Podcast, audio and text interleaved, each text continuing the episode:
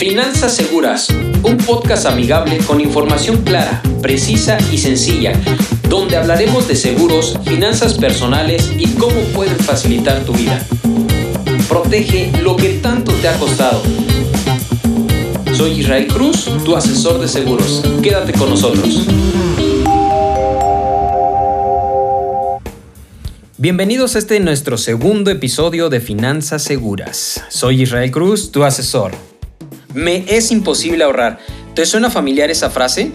Si escucharon nuestro primer episodio, les comenté que muchas veces, si bien nos va a tener un ahorro, este se nos podría ir a encubrir una emergencia como un accidente o una enfermedad. ¿Recuerdan? Si no lo han escuchado, los invito a que terminando este segundo episodio, vayan y lo escuchen. Seguramente habrá información que les puede interesar. ¿Saben cuál es la mejor forma de duplicar su dinero? La forma más rápida de duplicar su dinero es doblarlo por la mitad y guardarlo en su bolsillo trasero. Will Rogers. Bueno, ahí les van unos tips para que empiecen ese ahorro, porque pronto les voy a hablar del ahorro más importante. ¿Saben cuál es? Exacto, su ahorro para el retiro. ¿Cuál es la mejor forma de ahorrar dinero? Les puedo decir que primeramente será que lo deseen. Sí, aunque suene sencillo, pero sí, primero tienes que desear crear y tener un ahorro, o mínimo que te surja la idea para hacerlo, y ser eficiente nuestra forma de gastar. No quiero entrar en tantos detalles y hablar bla bla bla, no, no es mi idea. Te voy a dar ocho maneras sencillas de ahorrar dinero. La primera, toma nota. Registra tus gastos. El primer paso para comenzar a ahorrar es determinar cuánto gastas. Haz un seguimiento de todos tus gastos, esto quiere decir cada taza de café, artículos para el hogar, propina en efectivo, cada cafecito en el Starbucks, cada ida al Oxxo, todo eso son tus gastos que yo te recomiendo que los registres.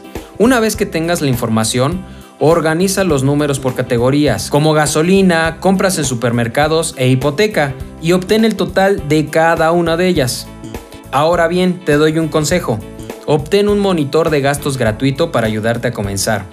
Hay diferentes apps que las puedes descargar en tu celular y te pueden ayudar a registrar esos gastos. Vamos con el segundo punto. Haz un presupuesto para ahorros. Sí, muy importante que hagas un presupuesto para ahorros. Primeramente es que tú lo desees. Si tú ya lo deseas, vamos a hacer un presupuesto.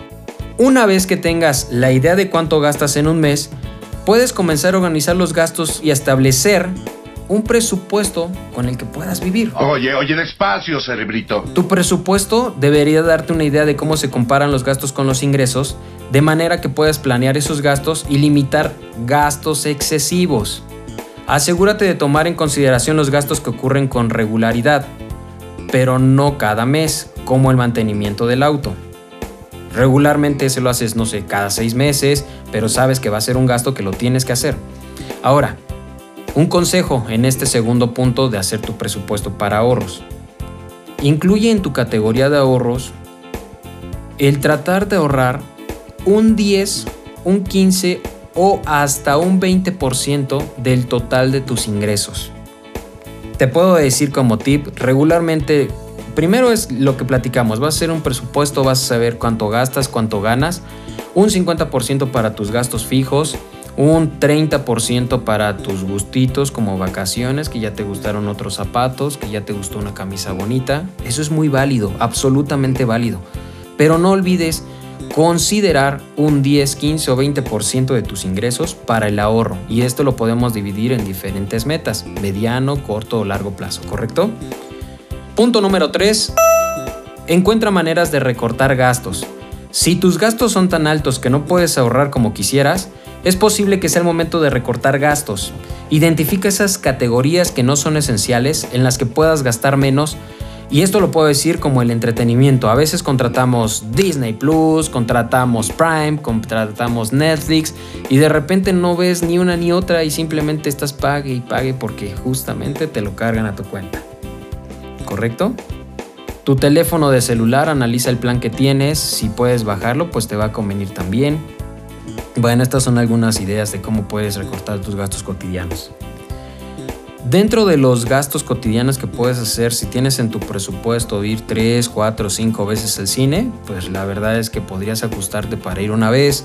Si tienes el hábito de ir frecuentemente a restaurantes y gastar cuentas de 400, 500 pesos cada vez que te sientes, pues procura hacerlo una vez o los fines de semana. ¡Qué elegancia la de Francia! Son solamente opiniones que tal vez te puedan ayudar para que reflexiones cómo puedas administrar tus gastos y sobre todo que también tengas dentro de tus gastos la meta y el presupuesto para el ahorro, ¿correcto?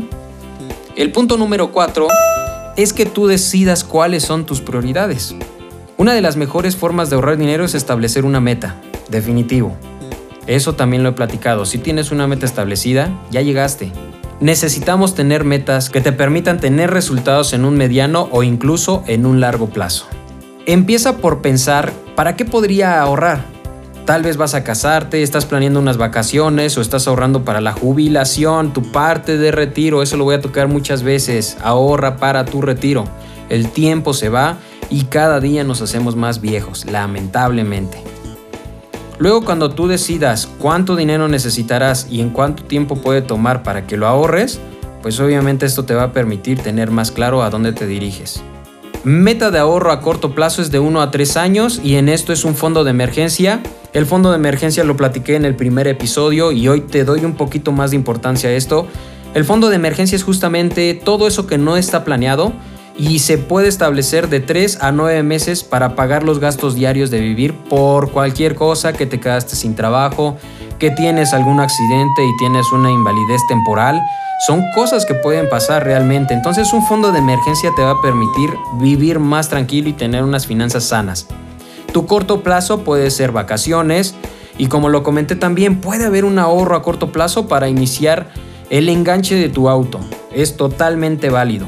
Ahora bien, dentro de tu ahorro también hay un largo plazo que este va para más de cuatro años. Y este largo plazo puede ser también para la compra de una casa o un proyecto de remodelación.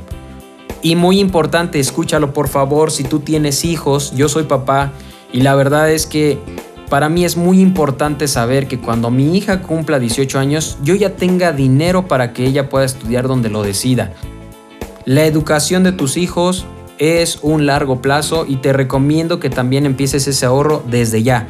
Tenemos planes que te van a servir y estés o no estés, ese dinero se le pueden pagar a tu esposa o a tus hijos para que dejes ese legado. Largo plazo, viene la parte del retiro. ¿Cómo te ves en un retiro? Te lo pregunto así abiertamente. ¿Cómo te ves en un retiro? Principalmente, ¿has pensado en que vas a llegar a viejo? ¿Somos tan viejos? Esa es una parte. La otra, lamentablemente, Muchas veces podría ser que ni siquiera llegues a viejo. Yo deseo con todo mi corazón que sí lleguemos. Pero cuando lleguemos, hay un riesgo. Y este es que podamos tener la liquidez para vivir cómodamente. Seguiré platicando este tema del retiro porque es de suma importancia y sobre todo que hagas conciencia que vamos a llegar a esa etapa. Hoy tú cómo ves a la gente adulta mayor? ¿Crees que realmente hayan planeado fracasar o, la otra parte, tal vez fracasaron al planear. Hoy las estadísticas indican que un 70% de la gente adulta viven al día. ¿Tú quieres ser parte de esa estadística? Yo deseo con todo mi corazón que toda esta información que te esté dando te haga conciencia y sepas que ese ahorro para tu retiro, aunque tengas 25, 30 años, ya es necesario que lo empieces. El punto número 5. Elige herramientas adecuadas. ¿Sabías que una forma efectiva para generar ahorros es hacer de forma sistematizada el ahorro? Esto quiere decir que te hagan cargos automáticos a tu cuenta o incluso sacar ese beneficio a la tarjeta de crédito. La realidad, y quiero ser muy claro también, es que cuando tú contratas tus planes para el retiro, tu plan para inversión a la educación, los planes que podemos manejar en las aseguradoras son con cargos automáticos a tus cuentas bancarias como tarjetas de crédito o incluso la cuenta de débito. Te puedo garantizar que eso te va a ayudar como herramienta para que tú puedas generar ese ahorro, porque ya teniendo el cargo automático, créeme que te vas a ver en la necesidad de pagarlo. Punto número 6. para proteger tus ahorros y no los veas destruidos al pago de una emergencia, te lo voy a decir claramente, contrata planes de ahorro como seguros que te van a proteger ante una eventualidad de una incapacidad, ante un fallecimiento, contratar un seguro ante algún accidente que tengas que desembolsar dinero de tu bolsa cuando puedes transferir el riesgo a una aseguradora, ¿correcto?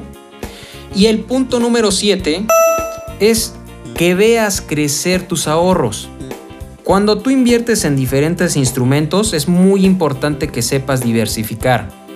Primero puedes tener tu cuenta de ahorro donde los beneficios tal vez sean muy pocos, puedes tener fondos de inversión, puedes tener tu negocio, por supuesto, tu negocio ahí siempre estará y es el que te va a redituar más ganancias porque es donde estás metiendo todo tu esfuerzo y desarrollando tus habilidades. Pero además puedes contratar seguros que te motiven y que te den mayores intereses y sumas aseguradas mucho más alta de todo lo que tú hayas pagado.